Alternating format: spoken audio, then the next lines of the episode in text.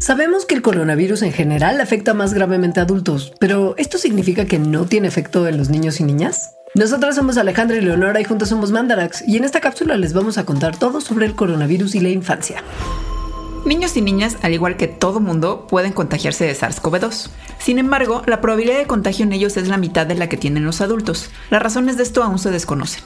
En otros datos sobre su proceso de enfermedad, de los contagiados menores de 18 años, aproximadamente el 6% son hospitalizados, mientras que de los adultos contagiados, el 10% son hospitalizados. En cuanto a la letalidad, es solo del 1% en niños, en comparación con el 27% en todas las edades. Ahora, quienes sí tienen un riesgo particularmente alto de enfermarse gravemente son los bebés menores de un año. Para ellos, la probabilidad de desarrollar COVID-19 severo es cuatro veces más alta que para los niños entre 1 y 7 años.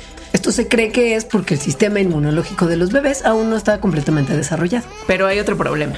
Existe una enfermedad que se cree que podría ser desencadenada por la COVID-19 que se llama síndrome inflamatorio multisistémico en niños, en la cual el nivel de oxígeno que llega a los órganos es bajísimo. Esta se presenta con fiebre muy alta, vómito, dolor abdominal intenso, a veces shock e incluso puede causar la muerte.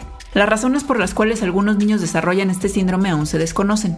El número de niños que desarrollan la enfermedad parece ser bajo, pero aún hace falta información para saber con qué frecuencia sucede. También se desconocen aún las razones por las que los niños se enferman en menor proporción y gravedad de COVID-19, pero sí hay algunas pistas. Algo que se ha visto, por ejemplo, es que los niños diagnosticados con COVID-19 tienen niveles más altos de algunas moléculas específicas del sistema inmune, como la interleucina 17 y el interferón gamma, lo cual podría estarlos ayudando a curarse más rápido de la infección. También se cree que el asma y las alergias, que son más comunes en niños que en adultos, podrían estarlos protegiendo. Esto probablemente se deba a que cuando su cuerpo responde a la alergia o al asma, el sistema inmunológico aumenta los niveles de un tipo de glóbulos blancos, lo que ocasiona una inflamación leve. Esta inflamación reduce drásticamente los niveles del receptor AC2 de las células, que es por donde entra el coronavirus a ellas. El resfriado común, también muy típico en niños, puede causar algo que se llama interferencia viral, que es cuando un virus interfiere con la replicación de un segundo virus que quiere infectar a la misma persona.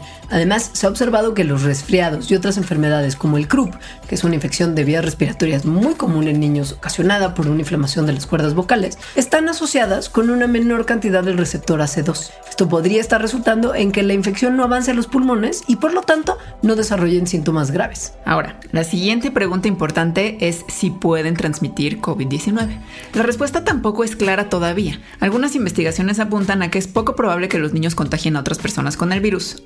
Pero otras investigaciones contradicen eso y afirman que los niños y adolescentes sí tienen un papel importante en la transmisión, tan importante como los adultos. Una razón por la cual no tenemos tanta evidencia de que los niños sean fuentes importantes de contagio podría ser simplemente el cierre de las escuelas. Estos son los lugares donde los niños conviven más con otras personas. Y tal vez el que las escuelas estén cerradas es lo que está provocando que los niños contagien menos y no algo así que tengan intrínseco en ellos.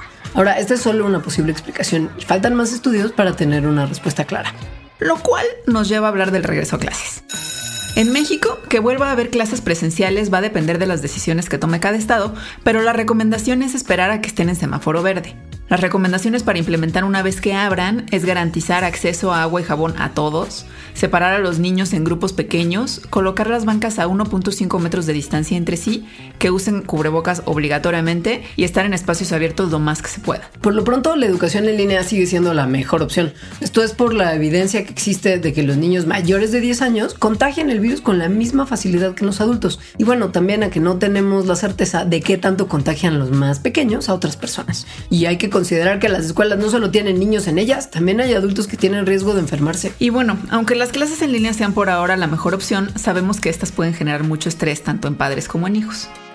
Por esta y por otras razones es muy importante estar atentos a la salud psicológica de los niños y adolescentes. Una emergencia de salud como esta pandemia hace que los niños sean más vulnerables al estrés, ya que su entendimiento de la situación es diferente que el de los adultos. Esto empeora pues por el encierro y el aislamiento social, ¿no? Y para ayudarles a lidiar con esto es muy importante asegurarles que no tienen que tener miedo de los demás, solo tienen que tener cuidado y platicarles cómo manejamos los adultos el estrés. Recuérdenles que es normal sentirse como se sienten y que están ahí para apoyarlos y cuidarlos. Y pues también se les recomienda jugar juegos físicos o de mesa y leer y cocinar con ellos, cosas así, porque la pandemia ha ocasionado un aumento en el uso de pantallas es muy importante que haya un balance entre usar aparatos electrónicos y hacer actividades sin ellos. Hay que tener en cuenta que los riesgos en la infancia por la pandemia no son solo los de enfermarse por COVID-19 y los aspectos de salud mental.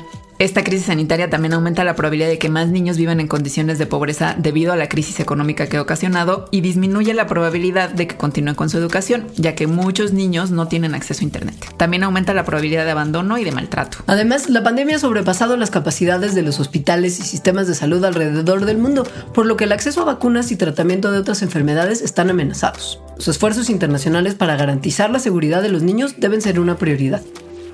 Esperamos que esta información les sirva y les sugerimos escuchar nuestro podcast Mandarax, explicaciones científicas para tu vida diaria. Estas cápsulas son un proyecto apoyado por el Consejo Nacional de Ciencia y Tecnología. Agradecemos la colaboración de la Red Mexicana de Periodistas de Ciencia y de la doctora Marina Escalera Zamudio. Top Expansión Tecnología. Gadgets lanzamientos, reportajes y el negocio de las tecnológicas. En 10 años, el metaverso aportará 5% al PIB de Latinoamérica. Internet ha representado muchos cambios para el mundo y la religión no se ha escapado de ello. Los mexicanos cada vez tenemos casas más tecnológicas. Todo en menos de 5 minutos. Top Expansión Tecnología. Xbox tiene una nueva multa. Adam Mosseri, director de Instagram. Top Expansión Tecnología. De lunes a viernes, a partir de las 6 de la mañana.